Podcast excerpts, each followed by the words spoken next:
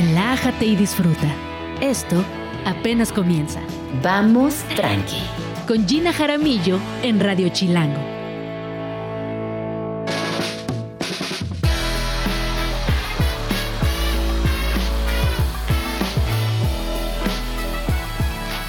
Muy buenos días, bienvenidos a Vamos Tranqui. Mi nombre es Gina Jaramillo, son las 11 de la mañana. Hoy es 7 de septiembre y.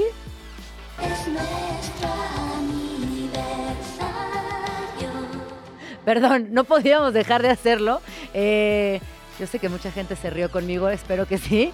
Eh, hoy 7 de septiembre, cuéntenme, ¿es su aniversario o no? Fíjense que el día de hoy tenemos un programa muy interesante, eh, muy provocativo, intenso, pero también profundo. Vamos a hablar de arte, por supuesto, vamos a hablar de literatura, vamos a hablar de alimentación consciente y sobre todo vamos a hablar de qué podemos hacer por nosotros en el día a día. Eh, ¿En qué piensas cuando escuchas la palabra alimentación consciente? A mí honestamente se me vienen a la, a la mente muchísimas muchísimas ideas, a veces pienso que como mal, a veces pienso que podría mejorar mis hábitos, a veces pienso que no tengo tiempo, que no tengo dinero, que no tengo ganas de mejorar mi alimentación y esto es simplemente un recurso mental, porque comer bien, comer sano, es más fácil de lo que pareciera. Y para esto, más adelante estará platicando con nosotros Susa Delight con su libro Sabores que Sanan. También eh, eh, hablaremos de un tema que es fundamental, que tiene que ver con la fotografía. Ivonne Venegas, ustedes saben que es una artista que lleva muchos años trabajando en el ámbito fotográfico. Ella viene de una herencia directa de la fotografía, ya que su papá José Luis también era fotógrafo en Tijuana. Sin embargo, en los últimos años ella ha reestructurado completamente la visión de la fotografía. Es claro que la historia del arte siempre ha sido contada desde el patriarcado, siempre ha sido sesgada por una mirada, no diría 100% machista, pero sí con un sesgo interesante. Y por eso hoy platicaremos con Ivonne Venegas acerca de su más reciente proyecto, cómo lo está desarrollando y dónde se encuentra hoy la fotografía contemporánea mexicana hecha por mujeres. También estará por aquí el trío máximo, Irene Azuela, Cassandra Changuerotti y Suría Vega para platicar acerca de su nueva serie Las Viudas de los Jueves. Que ojo, eh, yo cuando empecé a ver esta serie, de repente hice un clic y me di cuenta que yo había leído ese libro hace muchísimos años de Claudia Pineiro y el libro es extraordinario, alucinante y me muero por saber cómo, cómo será esta adaptación, qué nos vamos a encontrar por ahí. Y para cerrar el programa estará por aquí Adriana Curi, ella es curadora del Museo Jumex, que nos contará qué exposiciones están sucediendo hoy por hoy en uno de los museos de arte contemporáneo más importante de Latinoamérica. Vamos a escuchar algo y regresamos.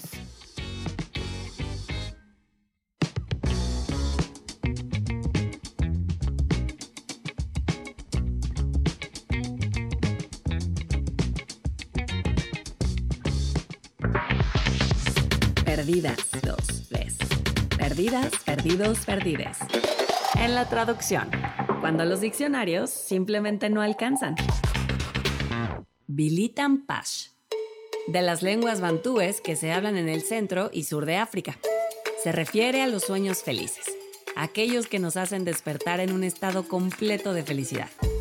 Como cuando despiertas y simplemente te ríes, suspiras de placer y te estás todo el día con una sonrisota de oreja a oreja.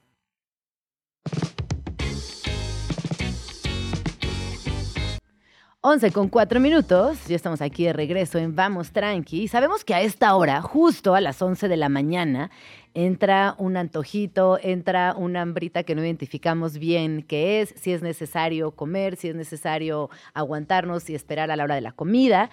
Eh, y también es el momento donde la verdad pues comemos comida chatarra, es algo que es muy fácil de conseguir, eh, salimos corriendo por las garnachas cerca de la oficina, eh, abrimos unas galletitas del cajón, pero para esto, para hablarnos de qué está bien o qué es mejor comer, nos acompaña el día de hoy Susa Delight para platicarnos de sabores que sanan.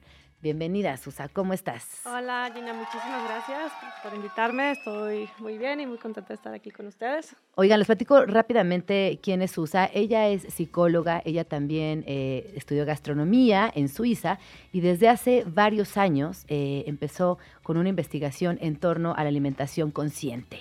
Eh, Susa nos va a platicar acerca de este libro, que ojo, eh, este no es un libro de dietas, es una guía para llevar una vida muchísimo más saludable. Sabemos que la cultura de las dietas es una tortura y además, ojo, es a corto plazo.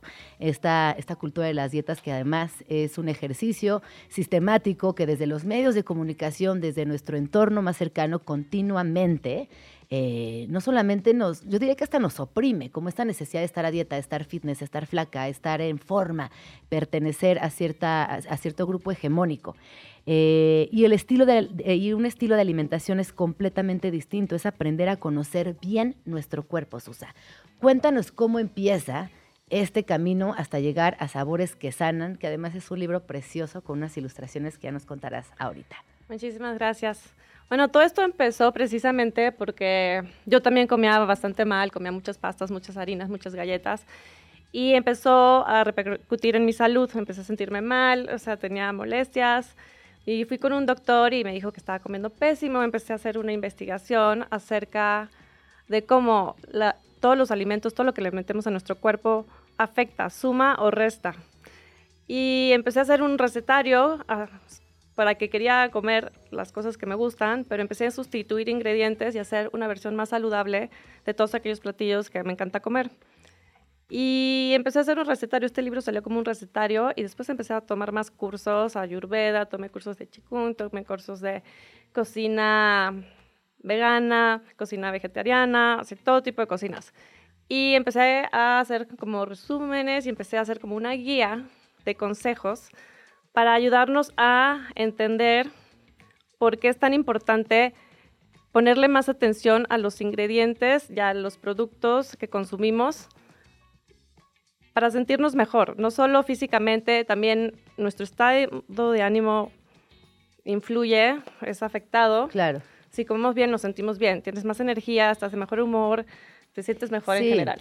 Pero como que estas ideas, de alguna manera, las personas las sabemos. El tema es cómo llegar a esa comida saludable sin gastar un dineral o cómo llegar a esa comida saludable cuando tenemos prisa o qué podemos, qué, qué ejercicios podemos hacer desde lo cotidiano para entrar en esta conciencia de los alimentos y tener una vida más sana. Sí, existe esa idea de que comer sano es más caro y la verdad yo creo que comer mal es más caro. Comprar chatarra es caro comprar productos que no suman comida congelada, comida prehecha, es más caro que ir al mercadito con tu supercito local y comprar verduras, proteína, los carbohidratos que sabes que te hacen bien, conocer tu cuerpo y hacer todo desde cero. O sea, en vez de estar, o sea, lo que esto también trata de evitar es comprar y consumir productos procesados, que eso es realmente lo que más afecta a nuestra salud, altera nuestro metabolismo y afecta a nuestro cuerpo. Hace poco estaba escuchando a una amiga eh, platicarme de la importancia de la comida consciente, de alimentarte conscientemente, que también tiene que ver con los años de vida. si tú comes bien, vas a vivir más, vas a vivir mejor. Em, y por ejemplo, cuando hablamos de eh, no entrar en dietas, ¿cuál sería tu postura al respecto? Bueno, la verdad es que yo soy antidietas, no creo en las dietas. Los efectos son a corto plazo, es un plan con muchas limitaciones, generalmente difícil de cumplir la propuesta en este libro es aprender a comer. Es algo a largo plazo, es un estilo de vida, no es una dieta, es algo que al principio cuesta trabajo, pero después lo vas incorporando a tu vida y son cosas accesibles, fáciles de hacer, nada imposible, ingredientes que encuentras en todas partes y que te van a hacer sentir mejor a largo plazo y te vas a ver mejor. Y que además está muy rico, por ejemplo, son bolitas de almendras y nueces, como hacer tu propia granola, eh, yogur de nuez de la India con frutos rojos. O sea, también son recetas que, eh, como ya bien dijiste, se pueden preparar con ingredientes que se consiguen fácilmente, que no son costosos, que no te quitan toda la mañana para, para cocinarse y a partir de ahí eh, empezar un ejercicio consciente, mental, emocional y sin duda cambiar nuestros hábitos alimenticios. Oye, Susa, este libro ya está en las librerías, ya está fuera. Ahorita está, lo encuentras en La Moraleja, en la colonia Roma. Y en estas próximas semanas ya van a estar en librerías como El Péndulo, El Sótano. estoy segura bien dónde van a estar en Amazon, en ebook. Sí, o sea, básicamente va a ser un libro de fácil acceso. Sí, va a estar en todas partes. Oye, y a las personas que nos están escuchando y que necesitan un empujoncito como para iniciar eh, con, una, con nuevos hábitos alimenticios, ¿qué les dirías? Bueno, no es tan difícil como piensan. Es empezar a poner más atención. Eh, hay cosas súper ricas y súper sanas que no lo sabemos, pero están en todas partes. ¿Cómo qué? ¿Cómo qué? Por ejemplo, no sé, almendras, este, manzanas, o sea, galletas de avena. Aquí en México tienes tipo los amarantos, los- las alegrías, todas esas cosas son mucho mejores. Los camotes, las, los esquites, es mejor que comerte unas pitas Claro. o una garnacha. Sí, como aprovechar que Sí, vivimos en este país tan generoso también.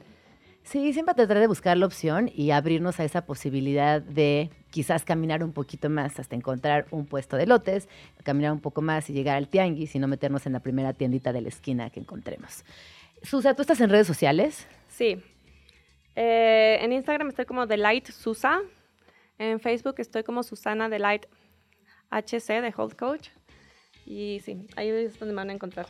Pues ahí eh, te vamos a encontrar y también es, eh, pues como muy interesante entender que somos muchas las personas que estamos en esta, en esta cadena de querer mejorar nuestros hábitos alimenticios.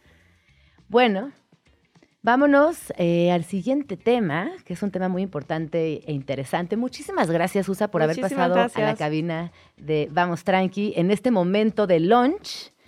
Eh, y vámonos con un tema que nos interesa mucho, OnlyFans. ¿Por qué tanta controversia? ¿Es empoderamiento o es cosificación? Vamos a escuchar esto y regresamos. Adiós tabúes. De todo menos límites. Aquí, todo se vale. Creada en 2016 por Guy y Timothy Stokely, OnlyFans funciona como una especie de red social bajo suscripción. Unas personas pagan por contenidos, otras personas lo generan y le ponen el precio, quienes crean el contenido se queda con 80% del dinero y la plataforma cobra solo el 20% de la ganancia. Suena sencillo, y de hecho lo es. Probablemente esa es la razón por la que esta plataforma se ha convertido en todo un fenómeno social y económico de la generación en la que vivimos. Pero si todo es tan simple, ¿por qué genera tanta polémica? La principal razón tiene que ver con una de las tres cosas que más generan polémica en cualquier conversación. No es religión, no es fútbol, es el sexo.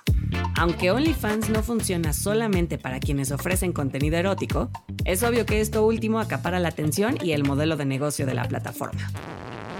Porque sí, aunque quizá no lo sepas, en OnlyFans también puedes pagar por recetas de cocina, clases de yoga, rutinas fitness y de belleza y hasta tutoriales para hacer manualidades. De las que no son eróticas. Volvamos al punto. Hay unos 170 millones de personas en todo el mundo que usan OnlyFans. Se estima que cada día hay 200.000 personas más que pagan y 7.000 más que suben contenido para vender. Las pruebas más evidentes de que el negocio funciona son las ganancias de personas como Bella Thorne, 11 millones de dólares, Cardi B, 9.43 millones de dólares, y Mia Khalifa, 6.42 millones de dólares. Pero aquí, el verdadero gran ganador no son ellas, sino el inversionista que compró la plataforma a sus fundadores, Leonid Radvinsky, de 41 años, quien de puro ver ha recaudado en tres años 889 millones de dólares. Eso es como si tú ahorita ahí en tu oficina supieras que al final de cada día te estarías metiendo 1.3 millones de dólares a la bolsa. Sí, millones, sí, de dólares, sí, al día. Para muchas personas, OnlyFans es sinónimo de pornografía, de la buena, de la mala, de la feminista y de la que aún no se termina de entender. Para otras más, es un modelo de negocio que se mueve entre la delgada línea de la explotación sexual y la capitalización autodeterminada y consciente del placer. Pero quizá el debate más relevante en estos días es si OnlyFans libera realmente a la mujer o la mercantiliza, si verdaderamente la ayuda a empoderarse o si solo es una buena opción de independencia económica en un mundo que la regula por medio de la cosificación patriarcal. El de OnlyFans es un debate vivo al que hay que ponerle atención, información y mente abierta. Por eso, vamos tranqui a compartir ideas sobre el tema.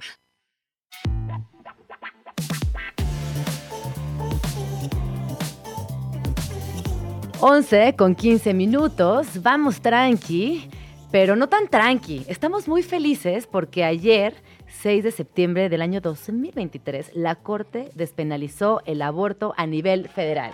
¡Eh! Y me acompaña esa vocecita que acaban de escuchar, me acompaña mi queridísima Raquel Ramírez Salgado. Ella es doctora en Ciencias Políticas y Sociales, investigadora, docente, comunicadora, feminista gestora cultural y activista por los derechos de las mujeres. Además, es fundadora de la Escuela Feminista de Comunicación. Bienvenida Raquel, ¿cómo estás? Pues muy feliz de verte. Eh, la Escuela Feminista justo nos hizo conocernos. Nos unió, yo estudié en la Escuela Sí. Feminista de Comunicación. Entonces, pues acá muy feliz también con Sí. esta noticia que mencionas. Y bueno, el siguiente paso es que se despenalicen los congresos locales. A ver, explícanos un poquito, te escuchamos. Es que, eh, que claro, esto es súper importante, ¿no? Lo, que, lo que pasó. Sin embargo, ¿qué porcentaje de mujeres tienen acceso a los eh, mecanismos federales? Estamos hablando de que precisamente en otras entidades eh, hay mayor desigualdad. El- la Ciudad de México tiene un poco más de avances, ¿no? No estoy diciendo que sea el paraíso. Entonces, lo que sí es esa despenalización en cada congreso. No por eso estoy descartando que esto sea importante, pero eh, a veces la euforia hace que se nos olvide que tenemos que continuar con, con la lucha, ¿no? Hay que continuar con la lucha. Claro es. está, eh, se dio un gran avance ayer, pero no hay que quitar el dedo del renglón. Así es. porque si no, no avanza. y Eso Exacto. tiene que seguir. Hoy, hoy traemos un tema eh, muy interesante del cual escuchamos una cápsula que hizo Luisa Martínez, nuestra productora preciosa, acerca de OnlyFans. Un tema sin duda que polariza, un tema que abre muchas conversaciones. Y de entrada decir que aquí no vamos a opinar si está bien, si está mal. Nos encantan las personas libres y sobre todo aquellas que se cuestionan las cosas. Esta conversación tiene el objetivo de entender por qué principalmente las mujeres están en tema, ¿no? Porque están en este debate interno. No queremos hacer eh, preguntas para entender qué hacemos bien o qué hacemos mal, sino también como darle la vuelta y aceptar que juzgamos por juzgar muchas veces. Entonces, a mí me gustaría eh, preguntarte, ¿tú qué sabes de OnlyFans? O sea, también desde la Escuela Feminista de Comunicación. Me imagino que es algo recurrente, ¿no? Sale OnlyFans y de pronto abarca a una población grande. OnlyFans también tiene mucha, eh, mucha dispersión en redes sociales. Es, es una plataforma que de alguna manera sí llegó a cambiar la forma de intercambiar contenido íntimo. Aunque bueno, ya escuchamos que se pueden intercambiar recetas, que se pueden comprar eh, tips para hacer ejercicio. Sin embargo, sí es la parte sexual la que más vende en OnlyFans. Hay que decirlo como es. Sí, totalmente. Y me encanta esto que dices. Acá no estamos. Porque la vida no puede este, condensar- condensarse en un sí o no, o en un bueno y malo, ¿no? Em, pero sí creo que es importante eh, que aprendamos a, a escuchar, ¿no? De ambas partes, tanto la experiencia de quienes son usuarias, eh, me refiero a quienes son creadoras de contenido, como pues de quienes a lo mejor podemos ofrecer algunas líneas de diálogo, ¿no? La, la sociedad está polarizada en muchos temas y a mí me parece que es importante que recuperemos los, los matices, ¿no? Entonces sí, no, no lo vamos por bueno o malo, pero eh, hay una realidad material y es que eh, también el OnlyFans responde a esta revolución que generó Internet con antecedentes previos como plataformas como Pornhub, que también cambió el, el consumo de, de este tipo de contenidos sexuales. Eh, y por otro lado, pues también me parece que habla de la precarización laboral. Hay una cosa que está asociada a OnlyFans y evidentemente es poder generar dinero, eh, tener una liberación económica o tener un ingreso extra desde la casa, que también es algo que eh, evidentemente se posiciona rápidamente porque las mujeres muchas veces, no muchas veces, todas las veces necesitamos esa independencia económica. Y es ahí donde el juicio, eh, la crítica, la observación, la descalificación entran en juego. ¿Tú piensas que es una buena herramienta para ejercer independencia económica? Eh, ¿Consideras que este tipo de ejercicios también eh, abonan a la propia economía feminista? Lo primero que también quiero decir es que, por supuesto, tenemos una perspectiva empática con las mujeres. Eh, yo hablaba por eso de la precarización laboral, ¿no? Y sobre todo eh, pienso en las eh, jefas de familia que tienen que sostener la vida de sus hijos, de sus hijas, ¿no? Entonces aquí no estamos juzgando, y y somos empáticas y entendemos que el capitalismo pues ha empobrecido el mundo. Eh, pero sí creo que es importante señalar que eh, OnlyFans no es una práctica feminista. Eh, vuelvo a este punto, no es que esté bien o mal, simplemente no es una práctica feminista porque si bien te resuelve eh, pues cuestiones muy pragmáticas, el sobrevivir, el feminismo tiene una clave eh, colectiva y además el feminismo reivindica derechos. Entonces el OnlyFans pues de alguna forma le hace el juego al sistema neoliberal, en donde pues no está ofreciendo condiciones dignas, em, si te fijas tampoco está reivindicando los derechos de la clase obrera, o sea, se ve más desde una perspectiva individual, que entiendo, es el día al día de la sobrevivencia, pero pues no hay que olvidar que eh, precisamente en un país como este pues no vamos a tener pensiones, no tenemos un estado de bienestar, es un país que está envejeciendo, entonces no, no está garantizando colectivamente, ¿no? Y eh, eh, la economía feminista puso desde hace décadas, lo- los años 70, 80, justo como la división sexual del trabajo, pues reafirma la desigualdad. En este caso, em, pues casi nunca nos concentramos en una parte muy importante y es quién compra esos contenidos.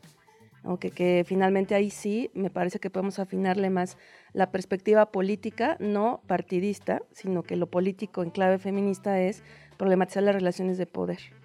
Y el cómo el OnlyFans o otras plataformas como Pornhub o el consumo de pornografía que cada vez tiene eh, narrativas mucho más duras y crueles, porque cómo se puede sostener una industria si tú tecleas, si tú googleas eh, porno y te sale un montón de contenido gratuito, pues se sostiene ofreciendo algo que los demás sitios no ofrecen. Claro. ¿no?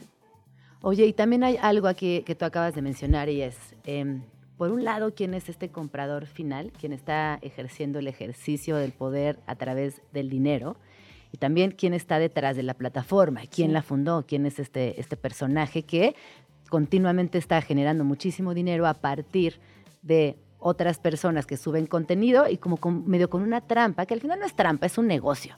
Es un negocio y, y es y así funciona, pero como dices, al final pues termina siendo también un ejercicio patriarcal, sistemático, eh, que históricamente ha, ha tenido pisoteado, saboteado y impuesto el, el- el- el punto final, ¿no? Por así decirlo. Vamos al corte, son las 12, son las 11 con 22 minutos y regresamos para seguir con esta importante conversación acerca de feminismo, OnlyFans, qué está pasando con los medios de comunicación y las nuevas generaciones, no solamente en nuestro país, sino en el mundo. Así que no se vayan y vamos tranqui. Vamos tranqui.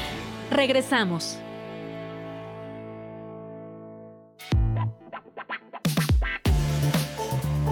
11 con 24 minutos. Y hoy es eh, un, día, un día muy chistoso. Es 7 de septiembre y yo no puedo dejar de tener una canción en mi cabeza. es como que no puedo dejar de cantarla todo el Sí, día, sí. obviamente. Eh, si nos acaban de sintonizar, les cuento que estamos platicando con Raquel Ramírez Salgado. Ella es doctora en Ciencias Políticas y Sociales. Eh, es comunicadora, feminista, gestora cultural y fundadora de la Escuela Feminista de Comunicación. Antes de irnos al corte, platicábamos de las implicaciones económicas de OnlyFans, que por un lado tenemos al fundador y por otro lado tenemos a quienes eh, pagan por consumir este contenido y en, en el arco eh, narrativo de, de- central tenemos a nuestras generadoras de contenido. Sabemos que OnlyFans ofrece muchísimos temas, pero hoy nos estamos centrando en el contenido principalmente sexual. Hablemos un poquito de estos dos grandes poderes dentro del mismo OnlyFans. Sí, pues bueno, eh, vemos un, que son una expresión del sistema patriarcal. Finalmente es un hombre que se beneficia, si las chavas, ¿no? Pueden ganar como una lana, pues el señor que es el dueño, pues simplemente en 2022 ganó ya libres 332 millones de dólares, que es una la nota, Es una la nota. ¿no? Sí, sí, sí. Eh, y porque además vamos a pensar en las plataformas, o sea, somos sus obreras y obreros, ¿no? Eh, toda esta empresa de Meta, eh, bueno, Twitter, eh, X antes Twitter, y así un montón de plataformas, pues en realidad las personas hacemos el contenido Ujú. y es lucrativo. Entonces, en el marco del capitalismo nada puede ser eh, equitativo y menos pues desde el patriarcado, ¿no? Entonces, finalmente, eh, eh, el que haya mayoritariamente contenidos hechos por mujeres, eh, pues responde a que mayoritariamente los consumidores de estos contenidos son hombres, Ujú. ¿no? Y hay una histórica relación de poder em, que también me gusta, creo que sería bueno problematizar o traer como a la reflexión el cómo vamos configurando la subjetividad, nuestra subjetividad mujeres y hombres. O sea, ¿por qué dentro del panorama subjetivo de las mujeres siempre está como opción nuestro cuerpo como moneda de cambio? ¿no? es que ahí está. A ver, aquí déjame, déjame eh, trato de, de- de armar bien la frase.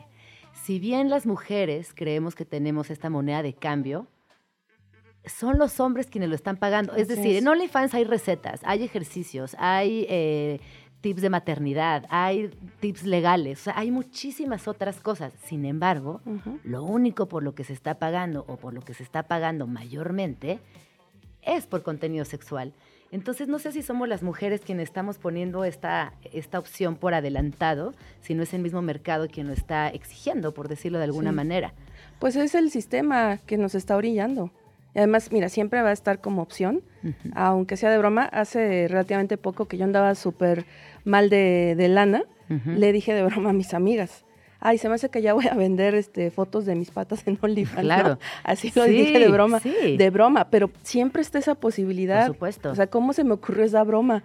No, porque además sabemos que hay más consumidores que Claro. creadoras. O sea, ahí hay una Así oferta es. y demanda interesante que es evidente que está ahí como una opción de vender casi cualquier cosa y alimentar Así esos es. fetiches de muchísimas personas alrededor del mundo, etcétera. Sí, eh, y, y por el otro lado, cómo se configuran subjetivamente los hombres. Está comprobado científicamente que los hombres que eh, consumen eh, pornografía y que cada vez es pornografía más dura, o en este caso, pues estos contenidos que son más como reservados o especializados, ¿no? Contenido sexual, pues se involucran en eh, prácticas sexuales peligrosas, eh, pueden sufrir depresión, tienen eh, problemas como disfunción eréctil o eyaculación precoz y además algo muy importante, bueno, todo eso es importante, eh, son cada vez más incapaces de construir intimidad con las mujeres. Entonces ahí hay una correspondencia con otro tema que nos pega, que es eh, la construcción de relaciones amorosas y sexuales. No, y además la pornografía se convierte en algo tan falso, es, tan- es tanta la ficción que no puedes pretender que es- tus vínculos sexoafectivos van a asemejarse a lo que estás viendo en una es. película porno. Y si tú creces o desde la adolescencia tienes estímulos, tienes ese referente, eh, no tienes pláticas de sexo consensuado, de vínculos profundos, del respeto, de la empatía, de todo lo que implica también la intimidad, pues evidentemente estos problemas van a aflorar. Claro. Oye Raquel, y en tema de derechos, eh, que es uno de tus grandes temas, eh, ¿qué implicaciones tienen esas plataformas en los derechos de las niñas y de las mujeres?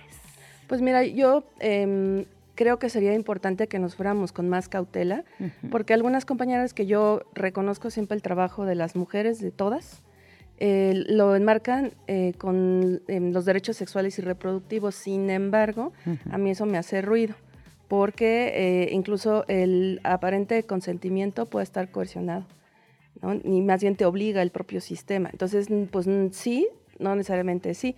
¿Cuántas veces has dicho tú sí y en realidad era un no? En muchos ejemplos de la vida. En muchos ejemplos de la vida, en, en muchas situaciones hasta laborales, cotidianas, Así es, familiares, Así este, es. Entonces, sí. pues no decimos sí, es nada más, ¿no?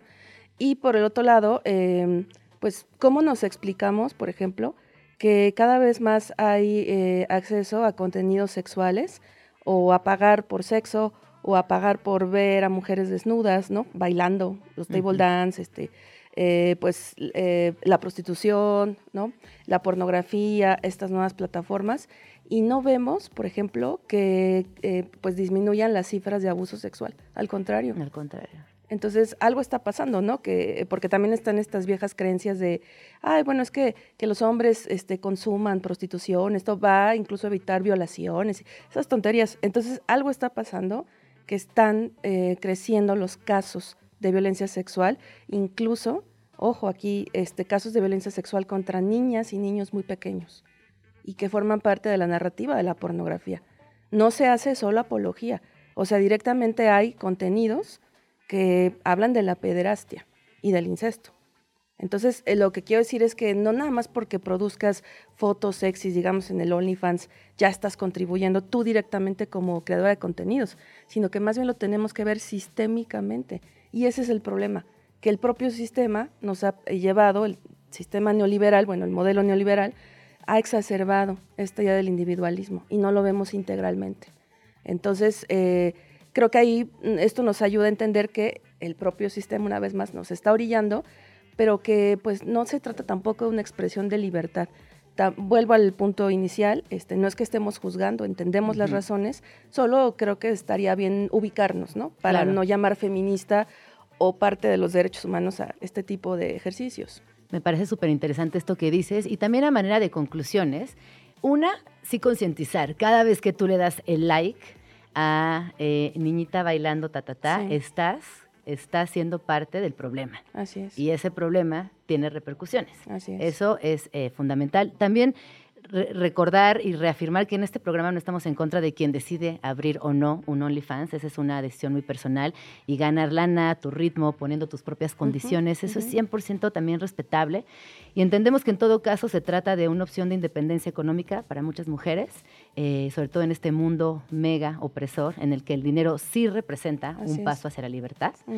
Y también eh, la importancia, y por eso me gusta mucho platicar contigo, Raquel, la importancia de saber cuestionar las formas en que los sistemas opresores nos abren ciertas ventanas de movilidad Ujú. y diferenciarlas del verdadero empoderamiento. Es Así es. decir, eh, si bien es Ororo, es incluyente y empuja a todas, hay que tener claros, ¿no? Como las dos perspectivas. Creo que esto a manera de cierre podría eh, decirse de OnlyFans. No sé si quieras agregar algo más. Sí, pues que el empoderamiento de las mujeres también es una categoría que hay eh, que recuperar su genealogía, porque, y bueno, yo la trabajé en la, en la tesis de doctorado, entonces la conozco, y está un poco alejada, bueno, bastante alejada de esta práctica del OnlyFans, que vuelvo a decir, sí, os entendemos, y yo no me espanto así, ¿no? De- no, es, es lo que hay, y a veces es la única forma de sobrevivir.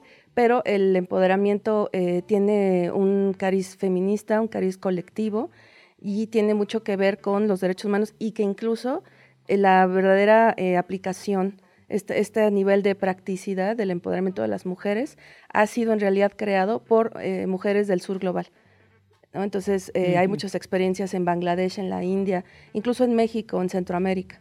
Entonces yo las invitaría a que leamos, ¿no? este, que nos acerquemos a grandes maestras del feminismo para saber qué es el empoderamiento, que vaya, yo, yo creo que, o sea, lo que tenemos que hacer es sentarnos a dialogar, ¿sabes? Ujú. Y no, no sentirnos juzgadas, entender que más bien se puede hacer un diálogo in- incluso entre mujeres feministas y no feministas Claro. porque lo que nos convoca a todas sin excepción es un mundo que nos oprime, es un mundo que nos precariza, eh, que nos violenta.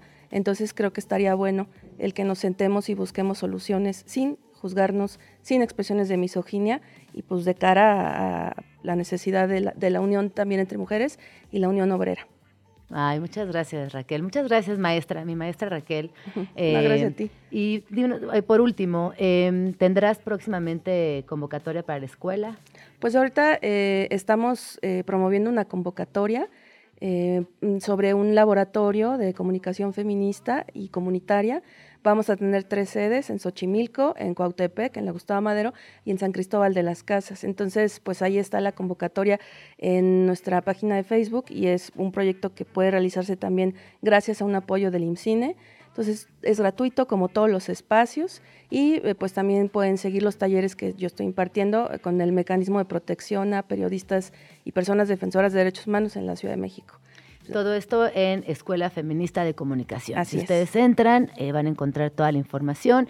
Eh, también pueden buscar a Raquel Ramírez Salgado y van a, van a tener acceso, digamos, rápido a toda la información.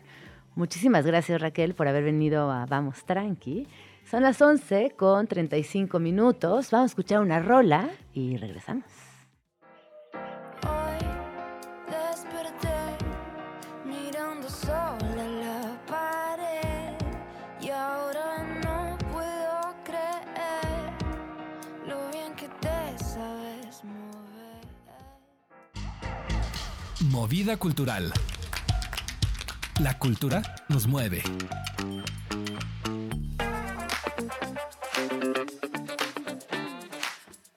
11 con 38 minutos. Eh, qué interesante hablar de los derechos humanos de las mujeres, ya hablamos de aborto, ya hablamos de OnlyFans. Y ahora eh, me da mucha emoción presentar a Ivonne Venegas. Ella es fotógrafa y es maestra en artes visuales. Y hablar de fotografía siempre es eh, como una plática muy interesante, muy larga, que se puede abordar desde muchos lugares. Eh, yo antes de que llegara Ivonne, bienvenida Ivonne, ¿cómo estás? Bien, gracias por invitarme. No, feliz de que vinieras. Fíjate que antes de que llegaras, justamente platicaba un poco de ti, de tu trayectoria, eh, de cómo también tuviste la fortuna de crecer en una casa rodeada de fotografías. O sea, para ti la fotografía es un elemento que siempre estuvo presente en tu vida. Así es. Eh, tu papá además tiene un archivo espectacular y de alguna manera fue también incidiendo, eh, quizás, quizás no, ahorita nos contarás, Ay. en el, ejercicio, en, el, en el ejercicio fotográfico que tú ejerces actualmente. Y también me imagino que con el paso del tiempo, con los encuentros de la vida, con conocer a otras personas, fuiste también cambiando tu propia percepción de la fotografía. Sí. A mí me gustaría saber hoy, Ivonne, dónde te encuentras respecto a tu trabajo. ¿Qué piensas de la fotografía desde esa mirada infantil, pero también en, en- ¿no? en- en- en picada con lo que hoy es la fotografía digital, eh, el recurso hiper, eh, como, como- ¿cómo diré? Como la... Como, como el hiperestímulo, es la palabra que estoy buscando, como el hiperestímulo. Entonces, de crecer en una casa llena de fotografías con un proceso análogo a este hiperestímulo que te acompaña en tu vida adulta, ¿dónde te encuentras tú? A ver si fui clara en esa pregunta. Santo cielo. ¿Cuánto tiempo tenemos? Ah. Pero realmente, em, sí, en efecto, se ha ido transformando mi, mi percepción de la fotografía y, y de, de, digamos, como de cómo yo quiero llevar mi trabajo. Eh, Pero sí el haber crecido en un espacio donde la fotografía era tan importante, em, creo que definió los primeros años de mi práctica, ¿no? Definitivamente. Y, y está dentro de, digamos, del estilo fotográfico que yo forjé. Eh, era muy importante, por ejemplo, la imagen de mi papá y mi mamá sacando fotos que no funcionaban para un álbum, ¿no? De, como esta creación de la, de la memoria perfecta. Y creo que eso tiene mucho que ver con, con una búsqueda que he llevado durante ya, ya, digamos, un par de décadas. Ajá. ¿no? Este, como esta idea del, del momento entre el acierto y el error, ¿no? Eh, también, obviamente, además, como dices, de- del espacio fotográfico, también está el espacio fronterizo, o sea, hay una serie de dualidades en mi vida que creo que todo eso ha estado muy incluido eh, dentro de mi práctica y dentro de, eh, digamos, la formulación de un estilo fotográfico. ¿Dónde estoy ahora? Es una muy interesante pregunta porque, eh, o sea, justo em, eh, siempre como que he estado eh, en, en estos dos lugares donde, donde busco una forma de expresión que tiene que ver con la sociología, o sea, como los espacios de, entre comillas, realidades, ¿no? Que me interesan, no sé, fotografiar eh, un- grupos como María Elvia de Hank o como San Pedro Garza García, etcétera. Y por otro lado, también ten- he tenido mucho el interés de la fotografía misma como práctica, ¿no? Como el libro que recién publiqué, que tiene que ver con la pose. Em, ahora empieza a haber una nueva como versión que, que- que realmente no, o sea, me agarra por sorpresa porque realmente yo creo, o sea, por un lado, ¿no? Porque siempre he creído que la fotografía es una oportunidad y el arte también es una oportunidad para seguir aprendiendo de uno mismo, ¿no? Y compartirlo con los demás y, y- y, pues si, si todo sale bien, ojalá que inspiremos a los otros, ¿no? Claro. Como artistas. Em, y bueno, ahora em, a mí lo que me está interesando, empecé un proyecto que- con el apoyo del Sistema Nacional de Creadores en el 2021 que tiene que ver con, con historia familiar. ¿no? Y nunca me había metido con la historia familiar. O sea, sí me había metido al archivo de mis papás, pero todavía no me había metido a pensar en la historia familiar y tiene que ver específicamente con una figura que es mi abuelo materno, eh, y eso, o sea, empecé una serie de viajes a Baja California en el que fui a visitar el pueblo donde él se quedó huérfano, ¿no? En 1931, etcétera.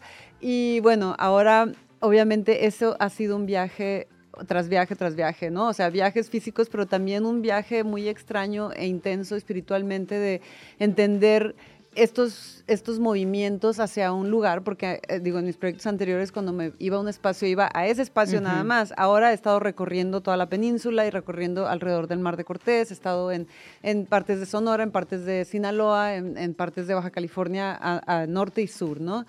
Eh, y un poco lo que me ha, me- me ha estado sucediendo es como, como eh, ya es una conexión total entre lo que voy a hacer fotográficamente con cómo voy a eh, tener la experiencia de ese viaje, ¿no? Como permitir que el viaje mismo dicte lo que voy a encontrar y hago unos puntos muy como para tener algo, ¿no? Claro. No llegar sin nada. sí, sí, sí, ¿no? sí. Unas citas, unos encuentros ya marcados, pero ya como que permito que el viaje un poco, la magia Claro. de lo que, lo que va a suceder me, me guíe a qué fotografiar. ¿no? Esto- Y- sí, esto es me parece genial porque hace unos minutos hablabas de la memoria perfecta, donde justo eh, esa perfección se traduce en imágenes.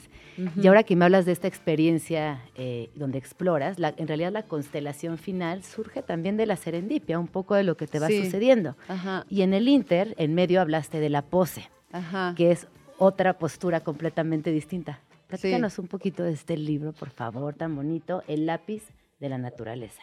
Sí, el lápiz de la naturaleza, em, pues también le dediqué cuatro años a ese proyecto, empecé en el 2018 y recién, eh, y bueno, el libro salió este año. Eres de procesos largos. Ay, qué bonito. Imagínate en este tiempo de prisas. No, Sí. justo, es, es como un lujo poder tener esos procesos tranqui. Sí, como que siento que cuando me voy a prisa no me pierdo de muchas cosas porque soy un poco lenta. no, o sea, como que me gusta me gusta aprender como medio ritmo caracolcito, ¿no? Así como que vas absorbiendo en el paso y, y siento que no sé quién era Graciela Iturbide la que decía hay tiempo, hay tiempo. Hay tiempo. O sea, realmente yo no, esto que decías también anterior de la fotografía, cómo es ahora, como dijiste, o sobreestimulante, eh, es un momento. Esa est- sobreestimulación tenemos que saber que lo que está sucediendo en redes y lo que sucede fugaz. está es fugaz y está, digamos, diseñado también para que nosotros lo vivamos un pequeño momento de hype con esa imagen y ya sigamos nuestra vida, ¿no? O sea, como que siento que que es interesante ese mundo paralelo que existe, pero, pero a mí yo sigo creyendo en los libros igual que tú. O sea, siento que los, todavía cuando estoy haciendo o tengo una pregunta en mi mente sobre algo, me acerco a mi librero y saco un libro de un fotógrafo que, ¿no? que me parece que es importante ver en ese instante. A veces me tardo 20 años en reconocer que ese libro, ¿no? pero así pasa y ese es el ritmo también que tienen los libros mismos. Eh, volviendo al tema del proyecto, sí es sobre, es sobre la pose, es, fue una investigación eh, un poquito como que empezó desde la pregunta de quiénes fueron mis maestros, de dónde viene toda la estructura fotográfica con la que yo crecí y la que, digamos, estaba integrada en mis búsquedas como en- dentro de la fotografía y dentro de mi trabajo. Y, entonces me puse a, ver historia de la fotografía, me puse a pensar quiénes eran. Helmut Newton fue el primero, hice un homenaje para Helmut Newton para una exposición que me invitaron los de Salón Silicón. Y, eh, y a partir de esas imágenes que tomé de amigas, empecé con una, como que algo, algo detonó, ¿no? O sea, yo venía de hacer San Pedro Garza García, entonces claro que fue como muy rico trabajar con amigas, empezar a fotografiar y, y de ahí muy pronto entendí que actrices, ah, claro, y también autorretratos, también, también tiene autorretratos, o sea, a paralelo a, a hacer fotografías de amigas, yo había hecho una investigación para- porque decía los hombres, me faltan hombres en San Pedro, ¿qué pasa? ¿Qué, me- qué- qué tengo con la masculinidad? Entonces me puse a fotografiar amigos y me puse a investigar como a ver imágenes ¿no? o recordar y encontrar imágenes de hechas para de hombres, ¿no? Poses masculinas, cómo se presentaba lo masculino. Obviamente a mis amigos queridos y admirados no eran las personas para yo darles estas imágenes para Claro. que recrearan. Entonces, cuando empecé a hacer a las mujeres dije, "Ah, vamos a ver" y empecé a jugar.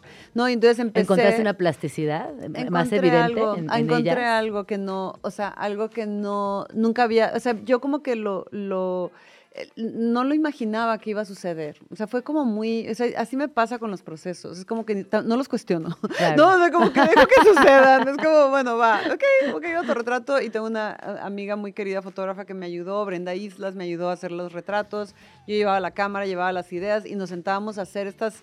¿no? Como nos divertíamos, pues, ¿no? Es Como precioso porque además resultado. era cruzar un poquito al ángulo, cruzar un poquito al lado opuesto del género, ¿no? Entre comillas. Entonces, yo estaba fotografiando a las mujeres, eh, tratando de indagar en la pose femenina, cómo era, cómo la imaginaban ellas, cómo la pensaban. Muy pronto me quedé con puras actrices, o sea, mis amigas adoradas, eh, ¿no? Funcionan No supieron posar.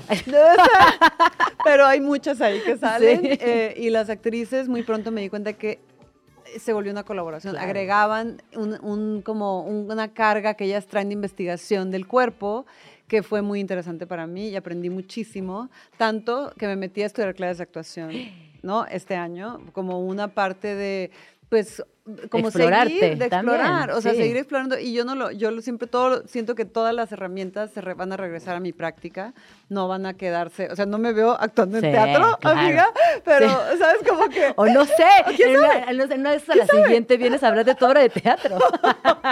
Eso sí tengo muchísimo, no, eso no creo. Oye, como yo me metí a clases de canto, obviamente jamás voy a cantar. Está pero padrísimo, es muy Es liberador. muy liberador. Lo que sí es que hice una colaboración con varias de las actrices y hice mi la presentación que hicimos en el ECO hace unas semanas.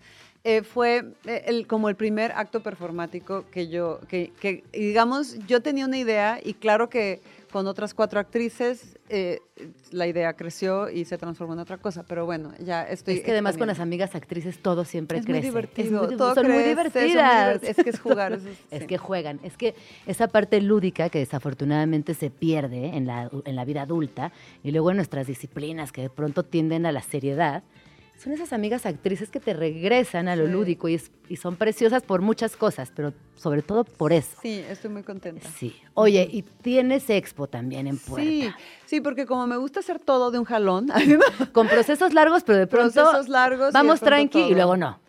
No, no, o sea, yo no había expuesto desde 2019, que expuse en el MUAC y en la GAM simultáneas. Me está diciendo, ¿cuántos años? Ya, cuatro, cuatro años. ¡Wow! Entonces, es que claro, se nos atravesó una se pandemia nos y pareciera atravesó que la fue pandemia y, y ahora, bueno, eh, surgió, yo pensaba que esto de la presentación iba a ser en enero, febrero y se fue, bla, bla, bla, y claro que todo se junta y entonces, muy bien, va, ¿no? Eh, la exposición va a ser un espacio independiente que se llama Angstrom, que me apoyan para hacer el proyecto, lo estoy haciendo en colaboración con Polina Stroganova, que antes era socia de Proyectos Monclova, ahora está independiente, y ha sido un proceso divino, la verdad, porque eh, o sea, yo te digo, de no, de no haber expuesto, de repente ya quería exponer, Claro. ¿no? Entonces he estado indagando, o sea, como otra vez revisando todo el material que he hecho de Baja California, eso es lo que vamos a, a- a exponer. Se llama Gestos de Supervivencia, la exposición. Abre el 20 de septiembre, va a haber una inauguración entre 6 y 9 de la noche. Em, ya, luego te paso, no sé, la dirección, Sí, los datos, etcétera. Pero em, estoy, voy a mostrar cosas que nunca había mostrado, dibujos y Ah, dibujos, cosas. Sí, ajá. hice una colaboración también eh, con Tania Candiani, que va a estar en la, como en la exposición. Y pues, ¿qué te digo? Estoy como muy emocionada porque este espacio es muy fresco, es muy nuevo, ¿no? O sea, yo lo conocí porque ahí, ahí en, en Maco del año pasado eh, tuvieron su primera exposición y son un, un equipo que es así como que haz lo que quieras y el espacio es un sueño, la verdad, está increíble. Pero porque es, es, es- ¿cómo es el espacio? Es que es grande con techos muy altos, Ah, ¿no? Sí, es un poquito así como estresante porque Ajá. luego las fotitos se ven así, ¿no? Como de cartera, pero, pero estoy experimentando, pero también es como tener, tener ganas de exponer es bonito. Sí. exponer en ese, en e- con ese sentimiento, porque le echas ganas desde, o sea, hay fotos que yo imprimí Desde el en el cuarto oscuro, Sí. exacto. O sea, yo les he puesto como mucha energía y mucho amor. Yo imprimí las fotos en blanco y negro en el cuarto oscuro que me están prestando los de Tec de Monterrey, que los amo. Este, y luego em, las fotos de color, y entonces pensar cómo enmarcarlas para que, para que, no, o sea, como que todo, todos los detalles han sido, le he puesto mucha emoción, pues. Entonces, así es. Yo estoy muy emocionada de verte. eh, siempre te observo muy de cerquita, pero verte ahorita dibujando, actuando, haciendo performance, publicando un libro con una expo en puerta. Sí, algo está pasando, ¿verdad? No, Este- y estás guapísima. O sea, Ay, traes, gracias. ¿no? Como traes este vibrón eh, que me encanta, me fascina Gracias. verte en este momento de tu vida y también estar cerquita. Y claro que iremos a tu expo, ya les platicamos del libro. eh, Qué te quiero emoción, mucho, Gina. qué emoción, qué Ah, emoción muchas verte gracias. como desdoblando, ¿no? Como ese desdoblamiento literal en toda la extensión de la palabra.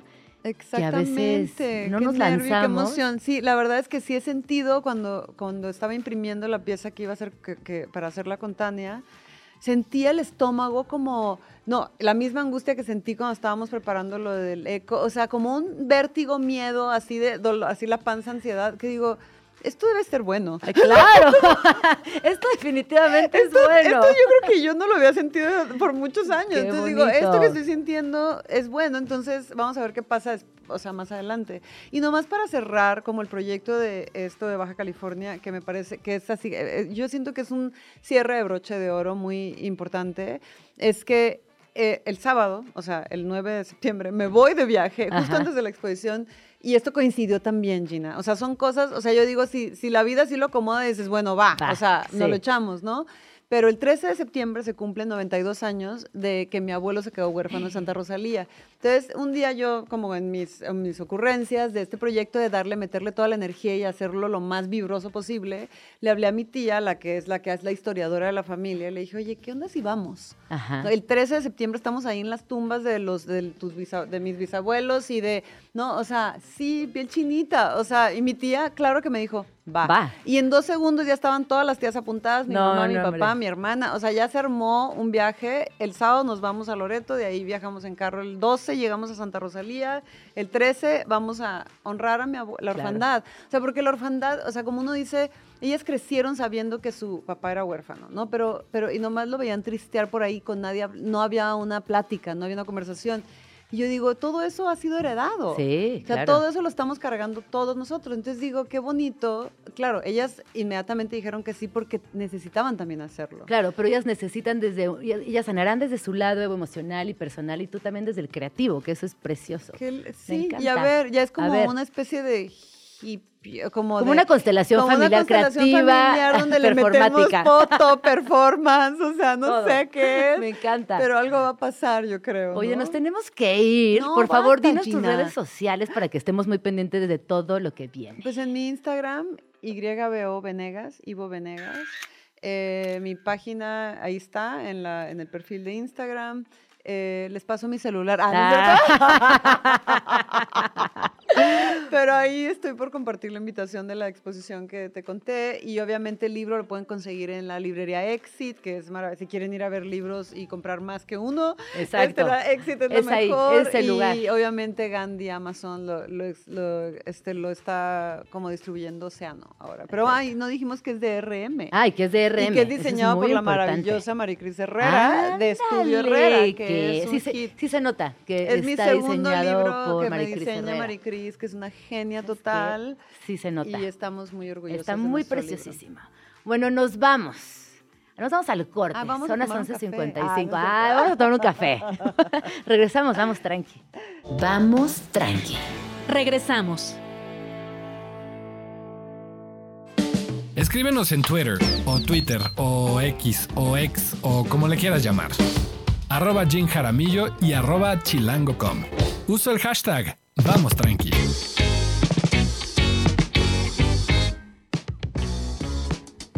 Son las 12 con dos minutos. Vamos tranqui. Les recuerdo que hoy ha sido un día muy emocionante eh, al inicio del programa.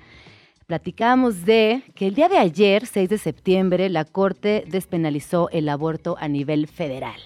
¡Yay! Ay, yo sola festejando. No, aquí estamos festejando todas. Aquí estamos festejando todas. Y si bien, eh, como nos decía Raquel, falta mucho por hacer, esto definitivamente es un gran paso hacia muchas expresiones de las mujeres, porque la maternidad, recuerden, será deseada o no será.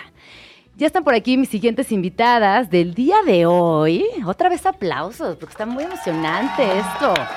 Están eh, por aquí Irene Azuela, Cassandra Shanguerotti y Suria Vega. Bienvenidas, chicas, ¿cómo están? Muy bien, ah, felicidades por Radio Chilango. Muchas gracias. Oigan, y vamos a platicar acerca de las viudas de los jueves. Que les platico rápidamente. Esta serie está basada en la novela homónima de 2005, escrita por la argentina Claudia Piñeiro. Y con esta, con esta obra, ella recibió el premio Clarín de novela en 2006. Después, en el año 2009, fue adaptada como una película en Argentina que la rompió. O sea, aquí ya van dos momentos importantísimos de este proyecto. Y ahora en Netflix se presenta esta versión en México en formato de miniserie dirigida por Humberto Hinojosa, eh, que también dirigió Luis Miguel, si no me equivoco, y con un cast increíble. Pues, ¿qué onda con las viudas? Oigan, yo leí el libro, no sé, yo, es más, me di cuenta que había leído el libro cuando empecé a ver la serie. Dije, ah, claro, yo leí este libro hace muchísimos años. Y el libro me pareció alucinante. Sí. Eh, todo sucede, les va a dar, sin, sin arruinar nada, todo sucede dentro de una privada. eh, cuyas personas, o sea, las personas que habitan esa privada, nos dejan ver casi, casi que sin ningún tapujo lo que sucede en pequeñas sociedades elitistas, clasistas y a veces eh, peligrosas, opresoras también en cierto sentido. Cuéntenme, por favor, ¿qué son las viudas de los jueves? ¿Qué están haciendo ustedes? ¿Cómo ha sido la experiencia de ser las viudas? Pues como bien dices, la novela, además de que es una gran novela, te invita a, que la historia sea pasada a un formato cinematográfico. O sea, de, de- en ese sentido como que se da de manera muy natural eh, pasar, tra- traernos esa historia acá, aunque, mm, aunque la situación, digamos, del país sea, sea distinta, pues hay como ciertas similitudes entre eh, Argentina este, en los 2000 y, y- y México. Y lo que sucede al interior de las élites, pues es también muy similar y siempre va a ser muy interesante ver qué es lo que pasa eh, con estas personas adineradas que, que dedican tanto tiempo de su vida a decirle a los otros lo perfectas que son sus vidas. Y que en el fondo terminan no siendo perfectas. Claro. A mí me gustaría poner solamente un poquito de contexto, por, por lo que acabas de decir. Esta novela, la que escribió Claudia, sucede justo antes del corralito en Argentina, este momento que económicamente fue muy asfixiante eh, y que también generó una serie de, de desgracias, por así des- por decir poco, en ese país. Y hay tres personajes fundamentales que es lo primero que vemos en el libro y es lo primero que vemos en las viudas. Y luego aparecen ustedes, quienes dan todo el contexto, todo el soporte y evidentemente toda la narrativa atraviesa por sus personalidades. Me gustaría que le contaran al público quién es cada una y qué, y qué papel toman al interior de esa pequeña sociedad configurada por personas que en el fondo fingen bastante para aparentar a través del dinero algo que nunca es suficiente. Hay algo que, que hizo Beto y, que se realizó con esta serie que a mí me parece como súper valioso, que la serie se llama Las viudas de los jueves y bueno, el libro también, pero digamos que en la película se habla mucho, o sea, se retrata mucho el universo masculino y estos tres personajes que tú mencionas acaban teniendo como una importancia más grande que incluso las viudas. Y en esta serie, así. O sea, creo que las, las mujeres en esta serie toman una dimensión muy grande y verdaderamente también se trata de la experiencia que ellas, que ellas viven. Sí. Este, mi personaje es Mavi y es como la... Bueno, yo me dedico como a, a atrapar clientela. Vendo casas en este club de golf y, y narra un poco como la historia y es como una voz que te adentra en el universo de cada uno de los personajes, cosas que a lo mejor no pudiste ver que tienen que ver con su pasado o cómo se relacionan entre ellos, como que doy como vistazos y abro una ventana a, a sus vidas. A mí lo que me fascina de tu personaje, de lo poco que he visto, y tampoco voy a contar para que ustedes la vean y juzguen, eh, pero la voz narrativa que pasa en el libro, esta voz cantante que a lo largo de las páginas nos va dando estos indicadores, estas pistas, porque esa es una realidad que tanto la novela como la serie integra inmediatamente al lector o al, al, al espectador. Y es esta persona con estas pistas, con, con, esta narración que vas descubriendo y la- la- los adolescentes, eh, to- todas estas figuras que también son invisibilizadas por la misma crianza y por las familias, que tienen un montón de aportaciones y que al final se vuelven los testigos secretos. Y Cassandra lo hace espectacular. Espectacular. Al final yo siempre no, me la molestaba y le decía, espectacular. si tu narración está mal, la serie va a estar mal. No, no, no, espectacular, espectacular. Eh, sí, yo creo que, bueno, mi personaje es Mariana, es una mujer que pone absolutamente toda su valía en, lo externo, en cómo se ve, en las cirugías que le hace su marido, en lo que trae puesto. Es una mujer que, desde mi punto de vista, tiene muchas heridas, entonces su forma de relacionarse es atacando. No es una mujer agresivo, pasivo, agresiva, pasiva terriblemente, entonces con una sonrisa te hace pedazos, no sabes, eh, te ríes, pero no, es tan violento eh, lo que hace desde un lugar tan sutil, o por lo menos eso fue lo que eh, intenté hacer, pero al final espero que se entienda que todo viene de un lugar y no es justificarlas, pero sí creo que nosotros teníamos que entrarles a estos personajes entendiéndolos con lo complejo que es un ser humano, ¿no? No es ni blanco ni negro, entonces... Hablemos un poco de la crianza, que hay, hay- algo Sí. fundamental en tu personaje, que es atravesado también por la otredad, por el tema de adopción, Sí. por el querer pertenecer, pero físicamente no, no reconocerte. Y ahí también la crianza juega un papel fundamental en estos personajes todo el tiempo. Pues yo creo que, bueno, Mariana no, no pudo tener hijos y toma la decisión de adoptar y realmente creo que ella quiere relacionarse con sus hijos de un lugar, pero no tiene las herramientas. Es una mujer que no tiene las herramientas y el amor para poder relacionarse desde, desde un lugar sano y se vuelve una relación sumamente agresiva, tóxica. eh, discrimina a sus propios hijos, ¿no? Por así decirlo. Y creo que es muy interesante el rol de los chavos y de los hijos, hijas en, en esta serie porque pues ves la, eh, lo peligroso que es el repetir y heredar patrones, ¿no? Porque ves al minitano, ves al, al mini Juandi, ve, no es, no es una regla, ¿no? Que los hijos tengan que repetir los patrones de los papás, pero sobre todo creo que con estos eh, padres y con estas personalidades tan arrolladoras y tan eh, prejuiciosas, es difícil no caer eh, en esa edad, en, en darle gusto y querer llenar esos zapatos que te exige todo un núcleo social. Me, me parece interesante que plantees esto, Gina, porque, digo, empezaste este, este cacho de, del programa hablando de la, de la noticia de la corte y el aborto y de las maternidades deseadas, ¿no? Y- y en el caso de mi personaje, pues eh, los hijos de mi personaje son como un, un accesorio más en la vida de esta mujer.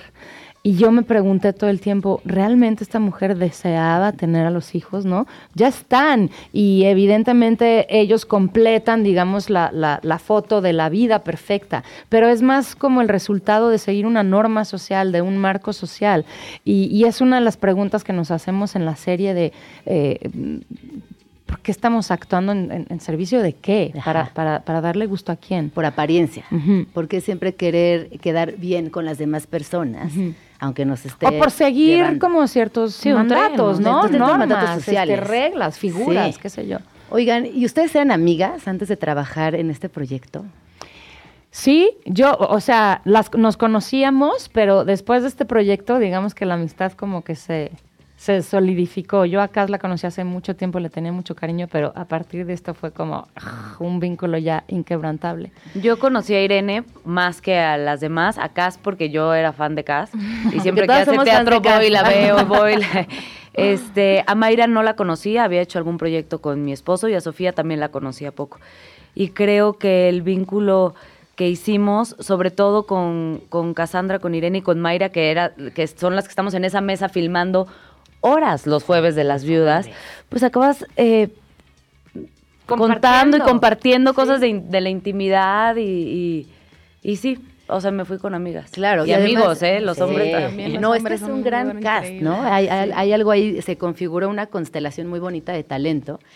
Y eh, también creo que estos personajes coinciden un poco con su propiedad, ¿no? Con su edad de la vida real. Y entonces esta es una pregunta desde la ignorancia total, porque no soy actriz. ¿Cómo, cómo es de pronto congeniar con un personaje desde tantos lugares y no, y no caer como en, lo personal ahí? Bueno, yo la verdad en este caso me sentía súper lejana al personaje, sobre todo como en, en, pues, como toda la decoración de ella, ¿no? La mansión, los carrazos, el servicio. El exceso total. El exceso y la ostenticidad. eh, bueno, pues es algo que yo no tengo en mi vida, pero, pero también fue muy lindo descubrir que, pues que, que, que sí comparto ciertas cosas, ¿no? O Porque sea, eres creo mujer, que este personaje sí. no lo hubiera podido hacer hace cinco años, porque a mis Eso. 43 años, pues creo que tengo una seguridad que antes no tenía, que la he ido construyendo este, a lo largo de los años. Y es, pues creo que eso es una de las virtudes enormes que nos da esta carrera, como estar todo el tiempo este, volteándote a ver a ti, obligadamente. Y también hay una cosa como que es, bueno, a mí me da mucha risa como la idea de las viudas de los jueves. Como que ser viuda un día a la Un semana. día a la semana. Está bueno. Está rico.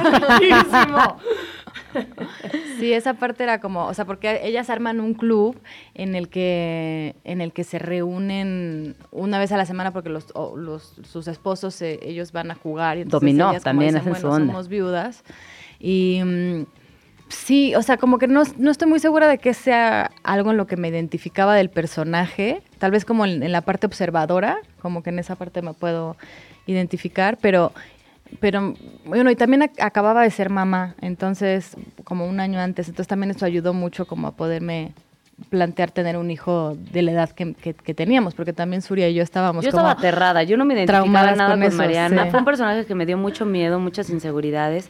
Y yo sí le dije a Beto, la- cuando me hablaron, yo le dije, es un miscasta, te estás equivocando. o sea, Pero nada que ver. 34 años, ¿cómo va a tener una hija de la edad de Sí, Sasha? claro. Estás tú loco. Sí, sí, Y de, sí. bueno, pero la adoptas porque... esto-". Y, y también entendí que los tiempos en cierto nivel socioeconómico son distintos. ¿Me explico? Entonces, lo que para mí a los 34 es como, Beto, ¿cómo tendría una edad? Ajá, ¿no? Porque yo sí soy mamá, tengo dos hijos, una de cuatro y una de, uno de cuatro y uno de seis, pero una de, de la edad de Sasha, la verdad, no. Y también me sirvió, y lo platicaba con Irene el otro día por otra razón, eh, de darme cuenta de mis propios miedos y mis propias inseguridades, ¿no? Como actrices a veces decir, no, pues es que yo tengo 33 en ese momento, entonces ¿cómo voy a hacer un papel que soy mamá de una niña que se ve? O sea, te metes tanta contaminación porque ¿qué van a pensar? Y la carrera se te va a cortar y de- que, que esta serie a mí sí me ayudó también para ver nuestros propios, nuestras propias presiones, ¿no? Y lo que uno, las decisiones a veces uno las pone o las decide en, ¿qué dirán? ¿No? Si me ven en este personaje Exacto. operada o en este, y no te lo debes de permitir. Y es importante que entre nosotras, cuando entramos en estas dudas, nos recordemos que no. Sí. O sea, que no podemos dejar pasar oportunidades ni cosas que nos mueven por el qué dirán los demás. Es muy cañón, pero sí pasa. o Y sea, que además el tamaño de personaje que hizo Surya, porque es Pues es que impresionante. es que lo- es. sí. Pero hay- yo sí se veo un paralelismo en ese sentido, porque siento que Mariana en el Dark Side es como una mujer que hace las cosas, que, o sea, como que tiene todo organizado y es como, güey, ¿cómo chingados le hace? Y creo que Surya en el lado luminoso es lo mismo. O sea, Completamente. no sé Está cómo gruesa. hacer todo No, lo ayer hace. entre entrevista y entrevista estaba organizando los toppers que Eso. iban a llevar comida caliente para sus hijos. O sea, El multitask, es que da. admiración. Sí, soy Ah, multitask. Sí, eso sí tengo de Mariana. O sea, sí podría ser la jefa del comité. Sí, no, no 100%. propondría lo, lo que haría Mariana, pero sí podría organizar las Como posadas. cortarle las cuerdas vocales perros para que ya no ladren.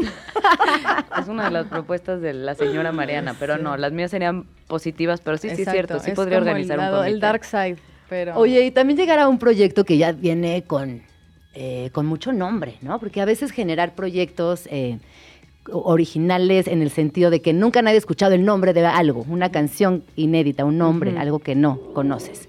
Este nombre ha este proyecto ha tenido eh, importantísimas, importantísimas eh, Claro. eh, presentaciones, eh, Sí, ha es estado la novela, versiones, es la es la palabra película. que estoy buscando. Es Woo Films. Exacto. ¿no? Es Beto Hinojosa. O sea, sí estaba cobijadísimo. Cobijadísimo, ¿no? Y cuando ustedes llegan eh, a esta historia que dicen, sí, o sea, leen el libro, me encanta, ya lo conocían. Yo, yo lo leí a partir de la invitación. Me encantó. De- en realidad no lo leí. Es el primer libro que escucho. Y, y me encantó la experiencia. No sé si con todos los libros este, De voy a audiolibro. tener, ajá, de audiolibro, pero me gustó muchísimo escuchar la novela. Em, pero lo que te voy a decir es que, que yo sentí mucho pudor al principio, como pues, en, en mi casa hay ciertas palabras que estaban prohibidas, ¿no? Y de repente leer como lo que yo tengo que decir, tan, tan, tan, tan racista, me, me daba pudor, pudor, o sea, decía, es que yo no sé si voy a poder ser capaz de decir estas cosas. Y, y la apuesta con, con Beto y con todo el elenco era, pues más bien tenemos que entrar ahí y decir las cosas y ser incómodos y ser horrorosos. Ser horrorosos, insoportables, Ajá. ¿No? Como impresentables en muchos sentidos. Completamente impresentables. Completamente impresentables. Como, y no podía ir con Teresa a ningún lado. Sería como, de que, Mariana, me muero. No, también, eh, yo, perdón, yo creo que estas, estos personajes que tienen tantas versiones, como le decías, también, pues cada persona, cada mujer, hombre que le toca interpretarlo, le va dejando su, su huella, ¿no? Por algo te llega. O sea, creo que yo el libro lo leí antes, lo había leído y no, no regresé a él, justo por eso, ¿no? Como que ya lo conocía y quería, pues, habitarlo desde el lugar ya que me llegara en esta versión. Porque si no te puedes empezar a pelear también ahí un poquito, como que si ya se hizo la película, voy a ver la película, no, Ajá. va a ser otra cosa, en otro cuerpo, en, en- no, en otra voz. Y creo que eso está padre también como apropiarlo. Ajá, qué ¿no? bonita experiencia. Oigan, y ya estamos por estrenar la serie. Sí, A ver, se estrena el cuéntenos. 14 de septiembre. Que es un jueves, ¿no? Según me... Es un jueves y es puente, se pueden arrancar a ver los seis capítulos seguidos porque salen todos. Y es miniserie, ¿no? Hay segunda temporada. Entonces, Que eso también dentro de la industria se ha vuelto algo muy bonito, ¿no? A mí me fascina ver adaptaciones literarias a miniseries. Sí. Eh, me gusta mucho este ejercicio de ver justo seis episodios y ahí mueren. Y ya está. Y no necesitas programarte para seguir viendo temporada 2, 3 y 4. Y que Sí, también son como rico. proyectos muy concisos, muy contundentes. Y, y- y de- me imagino que también a la hora de chambear eh, te, te- te pone como en un lugar de esto es y hacia allá vamos y se va a terminar. Sí, hay un final. ¿sabes? Sí, es que por ahí cómo termina. la- las series largas le exigen mucho al- al- al- a los espectadores, espectador. ¿no? Sí. Y esta es como, este es el universo y se acabó. Oigan, y nos están preguntando quién más está en la serie. Está dicho quién más Omar está Chaparro, Juan Pablo Medina, Gerardo Gerardo, Trejoluna. Trejoluna, Sofía Cisniega, Alfonso Basabe, Mayra Hermosillo, Pablo Cruz, este, Claudette Mayé. Claudette Mayé, está, ay, híjole, es que hay muchos personajes, todos nuestros hijos. ¿Ah, sí? Adrián Ajá, Rossi. o sea, Adrián Rossi, sí, hay- Sasha, hay Diego, Adolescentes. adolescentes. Este, ¿qué Hay más? muchos actores adolescentes, pero hay dos, hay dos, que además, ojo cuando la vean, porque uno piensa que está con el celular todo el día y que no pasa nada, y por ahí también empieza, se abre una narrativa interesante que a mí me atrapó por completo, porque me puso a pensar. pues, a pensar en muchas cosas. Sí. Ahí hay algo importante también, que quienes criamos, Lo quienes más, estamos para cerca mí, de yo creo que es lo más importante, de ver la, la repercusión que tienen las acciones de estas eh, personas impresentables en los que van a ser los futuros, probablemente líderes del país, porque eso pasa, ¿no? Entonces es, es cañón, ahí es el futuro. Y también a nivel como, como, como acción, como el, como el sentir que todo el tiempo estamos registrando todo y que, y que es como Sí. lo hemos normalizado al CCTV is punto watching you all exagerado. Es como time, ¿no? Truman Show. Sí, George Orwell. Y que eso también eh, tiene como una, una representación social que ahorita desde la ficción pareciera lejana, pero que Sí, hay que estar Sí, atentos. hay que estar muy atentas. Entonces, 14 de septiembre, seis, Seis episodios, capítulos. Netflix. No es para todas las edades.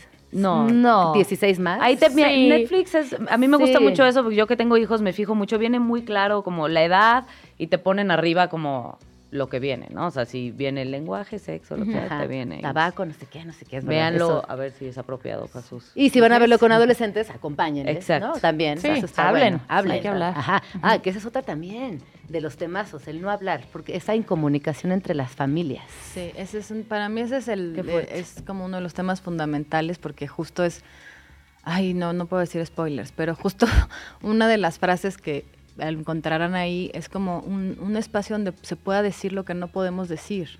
O sea, como la búsqueda de eso, porque son personajes que no se comunican entre ellos, que no dicen las cosas que les están pasando y que básicamente por eso es toda la tragedia.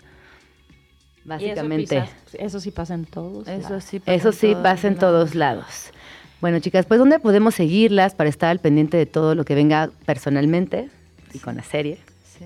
Y también hay otra cosa que puedo decir. una Sí, cosa por supuesto. es importante.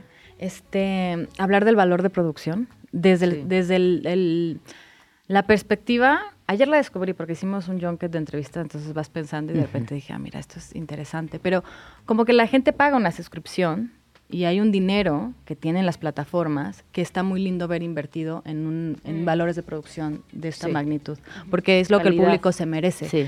Y es muy importante que, que se reconozca eso, que está, que está siendo invertido ese dinero de todos los suscriptores que están, que están ahí. Y hablemos un poquito de la producción, eh, si quieres, eh, sin spoilers. Es que es difícil, es muy difícil porque Sí. Es difícil, pero bueno, tiene altos valores de producción y, y creo que eso se lo merece la gente.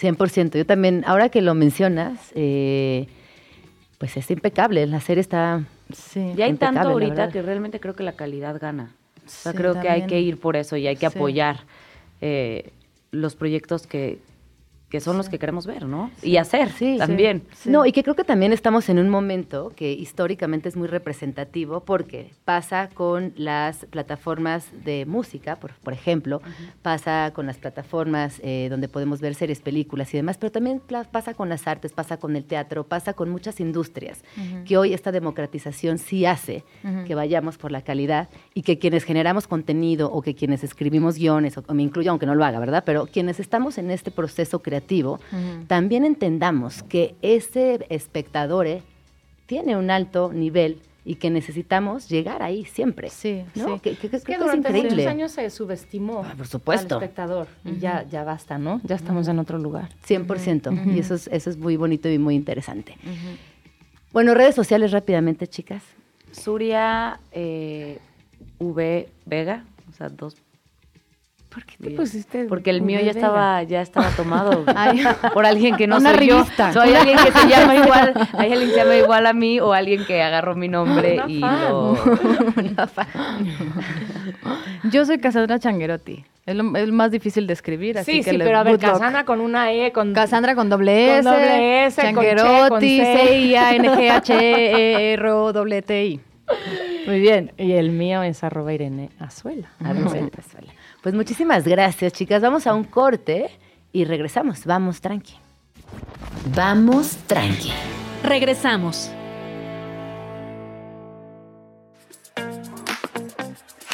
Son las 12 con 30 minutos.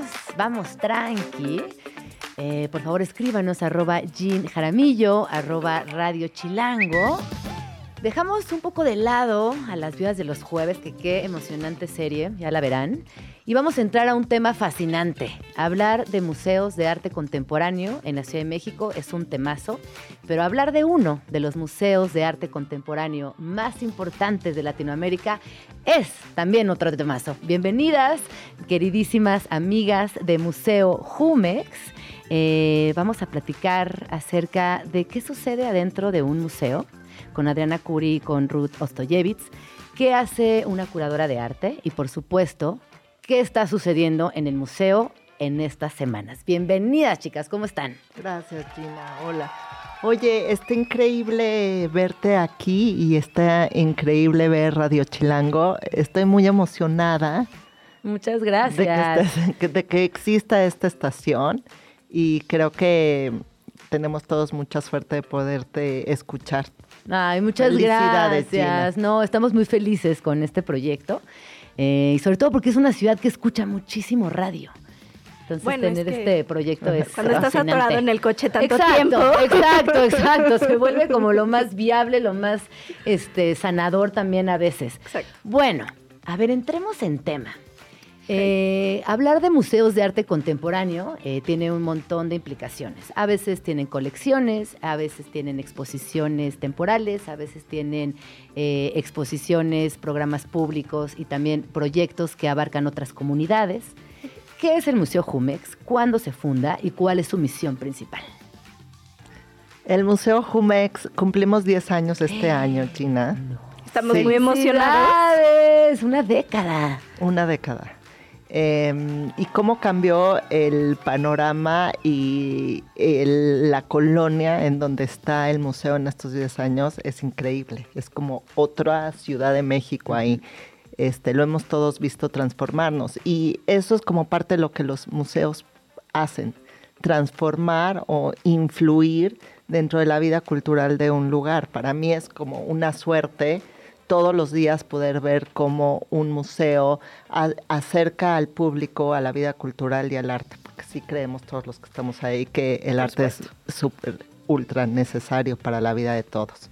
El museo mm, es completamente gratuito, abrió sus puertas. La colección Jumex es una colección muy importante de arte contemporáneo, sin embargo, no está expuesta todo el tiempo, no es una exposición permanente. Pero tendemos a incluirla en las exposiciones eh, con bastante regularidad. Entonces, pues, por ejemplo, en la exposición de Gabriel Curi que tenemos ahorita, hay varias piezas de la colección de Gabriel Curi que están incluidas en la expo, ¿no? Entonces, pues, sí hacemos un ejercicio de tratar de tenerla eh, en exposición y a la vista lo más que se puede.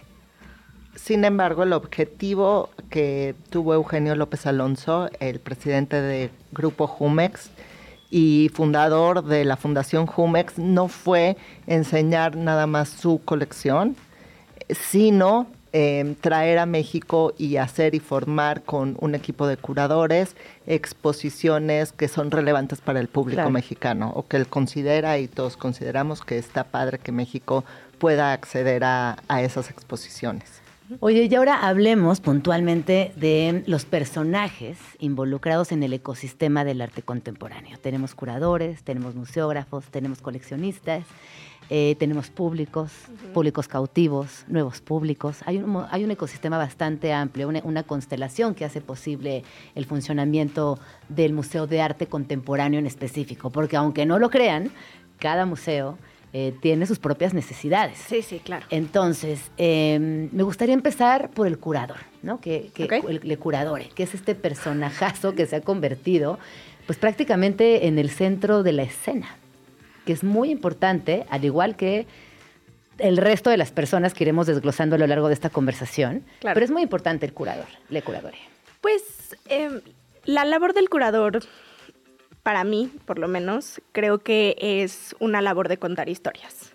Entonces, lo que nosotros hacemos como un equipo curatorial eh, en cualquier museo, pero hablando específicamente en el Museo Jumex, es contar una historia, ya sea sobre un artista en específico y su práctica y lo que ha hecho a través de los últimos 10, 20, 30 años, o una historia específica alrededor de una temática que nos parece trascendente e importante para el momento contemporáneo, ¿no? Entonces, obviamente, como todos los museos, tenemos como límites y acotaciones a eso. ¿no? Entonces, nuestras temáticas siempre tienen que ser cosas que son eh, importantes, trascendentes en el momento contemporáneo, ¿no? Artistas que caben dentro de la definición del el momento contemporáneo, ¿no? Entonces nosotros trabajamos con artistas modernos en algunos casos y principalmente contemporáneos y lo que queremos hacer es eh, en dos partes, contar historias sobre artistas que ya están más establecidos, que tienen carreras ya de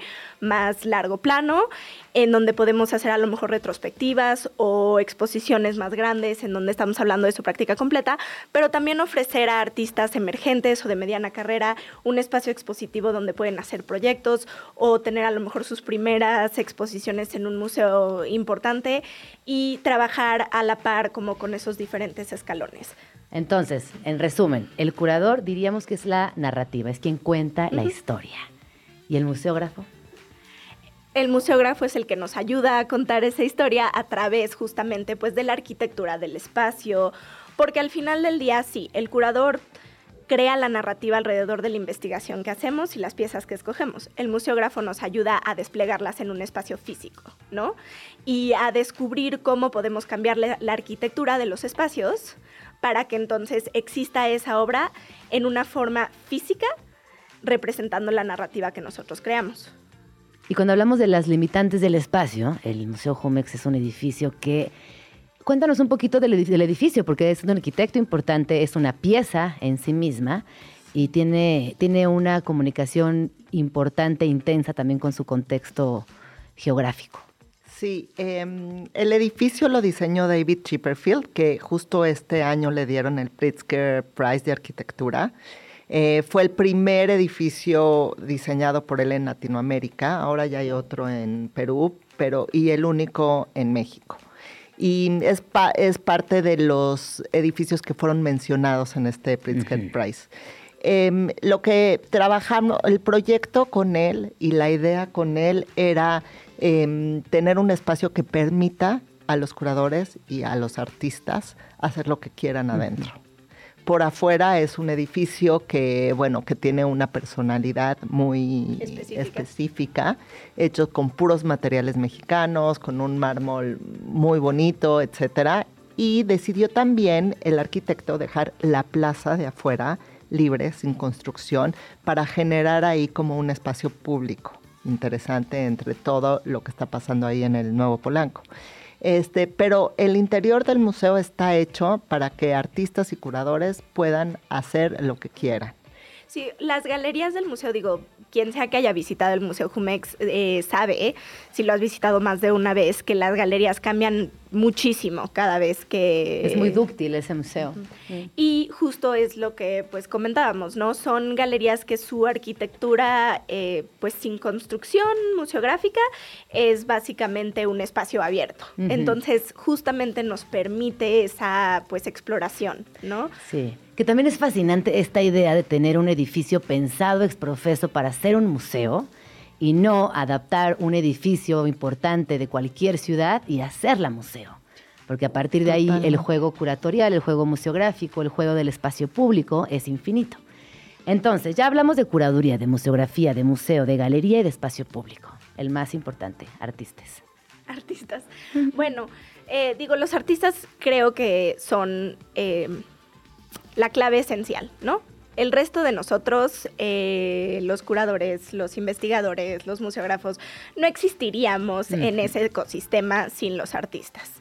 Y todos pues estamos en comunicación el uno con el otro, porque creamos valor eh, simbólico y valor eh, económico, ¿no? Y van esos a la par. Entonces todos estamos trabajando dentro de un ecosistema en el que pues todo lo que nosotros hacemos pues se va alimentando, pero los artistas son los más importantes, son los que eh, pues de alguna forma en sus estudios, en sus prácticas van creando todas estas reflexiones sobre el mundo en el que cree, en el que vivimos, en el que creem- crecemos y en el que pues queremos seguir no sé, sabiendo algo O sobre ese mundo, ¿no? participando, ¿no? Participando Sí. de él de alguna forma. Sí, sí, sí. Entonces, pues los artistas son esenciales y es la verdad muy gratificante poder trabajar con artistas vivos. O sea, no es lo mismo trabajar con eh, la obra de un artista que ya falleció, que pues sí es interesante, obviamente, la investigación, la obra, etcétera, pero trabajar con un artista vivo con el que puedes crear un nuevo proyecto Claro.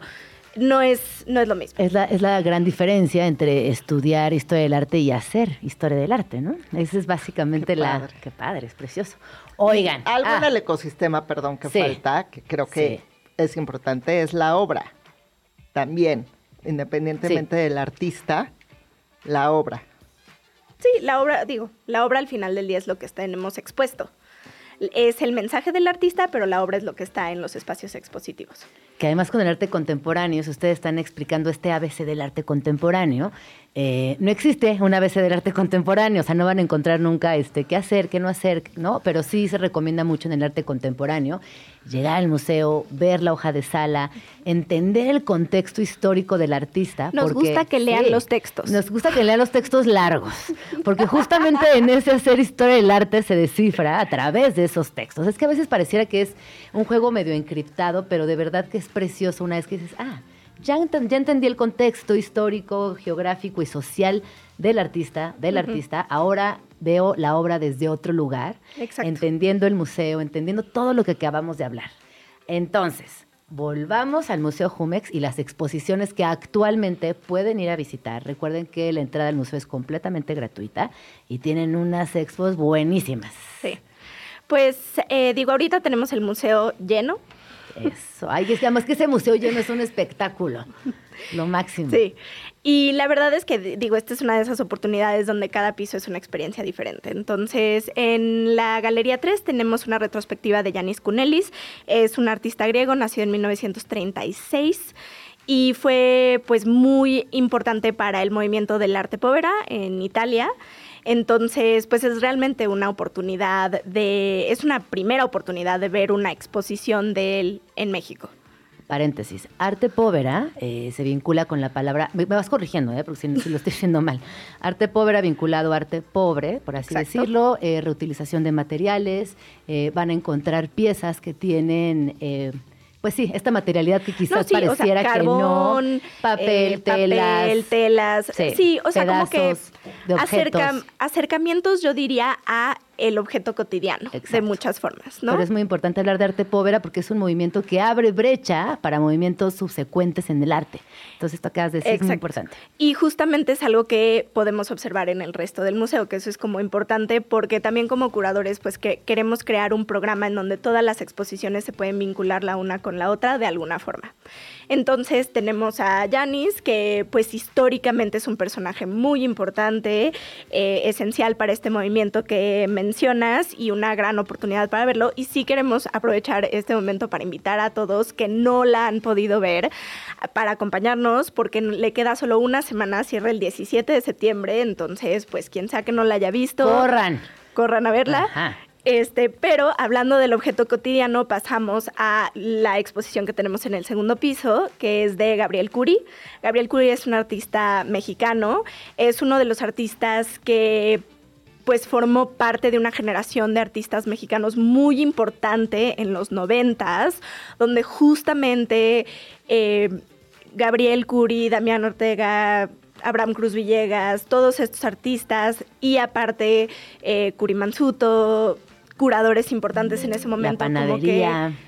la Quiñonera ayudaron como a crear un sistema de arte contemporáneo en México y internacionalizaron el arte contemporáneo mexicano, ¿no? Entonces como que es un personaje muy importante en la historia del arte de, de México y esta es una oportunidad para ver los últimos 10 a 15 años de la obra de Gabriel y es la primera exposición institucional que tiene Gabriel en México.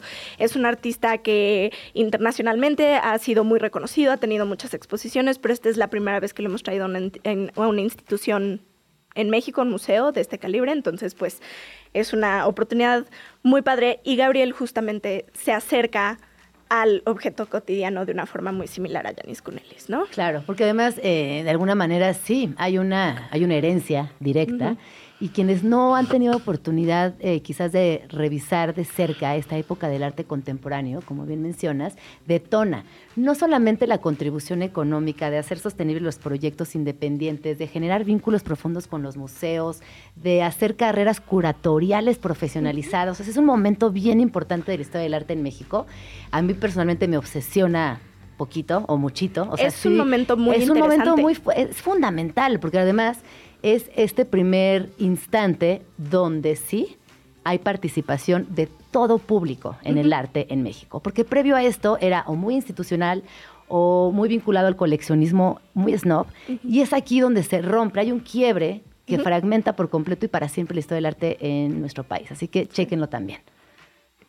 Y bueno, en la Galería 1 tenemos un proyecto de Amalia Pica que se titula Vive el Papeleo. Estamos muy emocionados sobre el proyecto de Amalia Pica. Ha sido un proyecto muy bien recibido. En la Galería 1 lo que hemos estado haciendo es tratar de acercarnos a los artistas y crear pues proyectos eh, nuevos con ellos.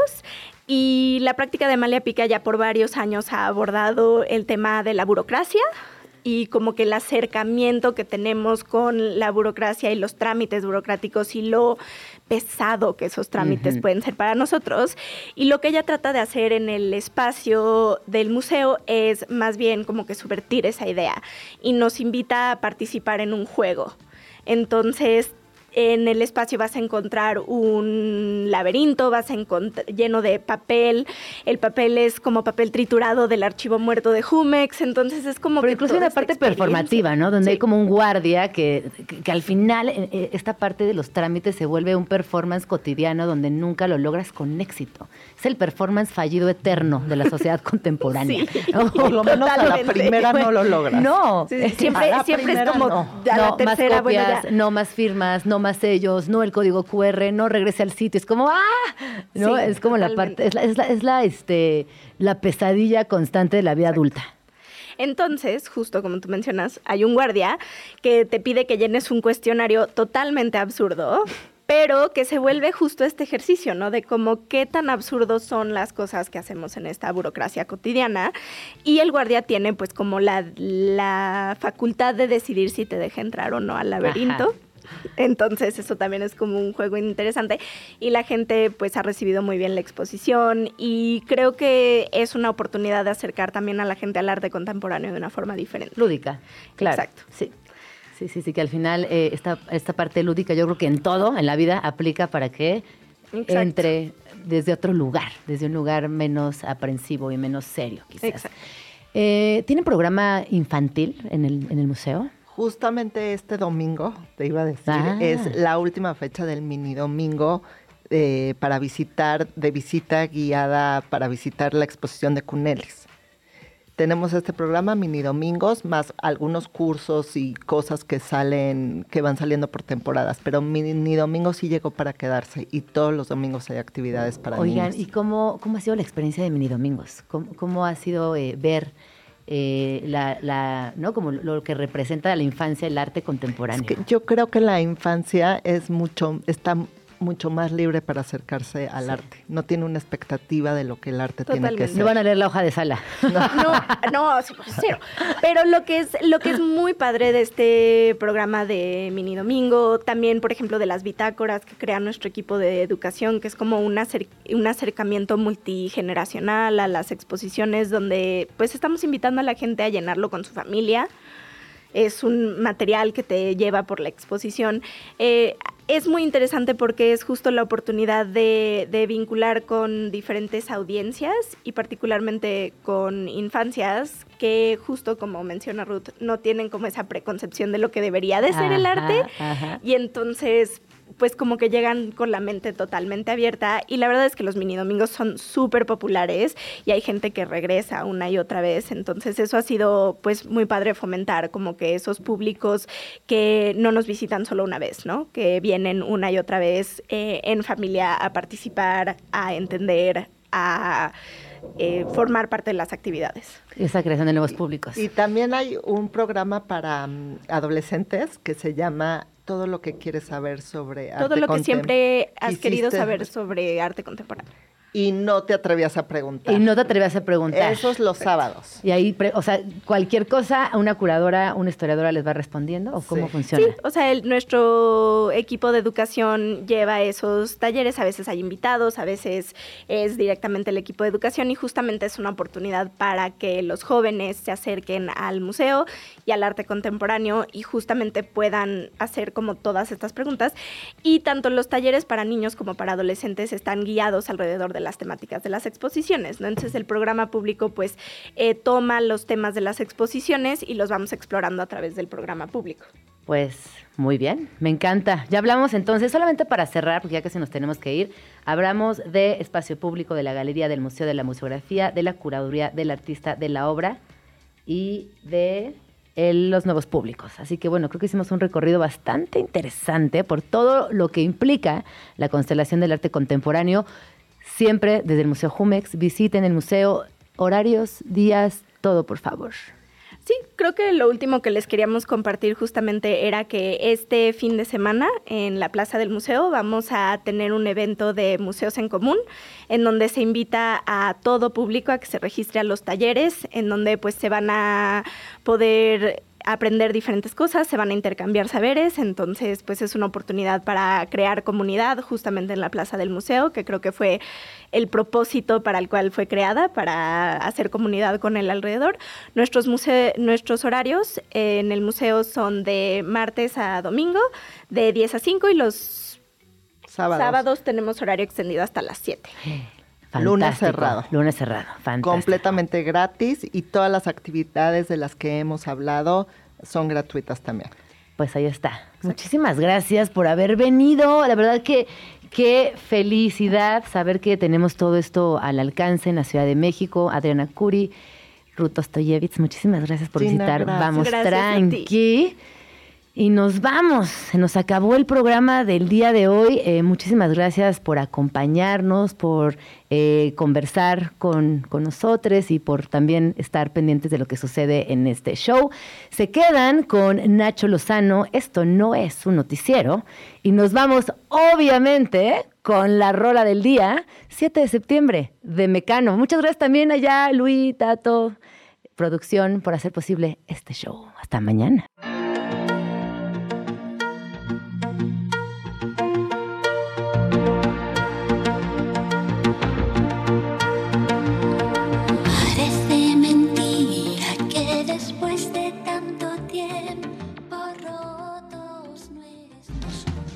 Ya nos vamos, pero nos escuchamos mañana aquí en tu oasis favorito de las mañanas. Vamos tranqui.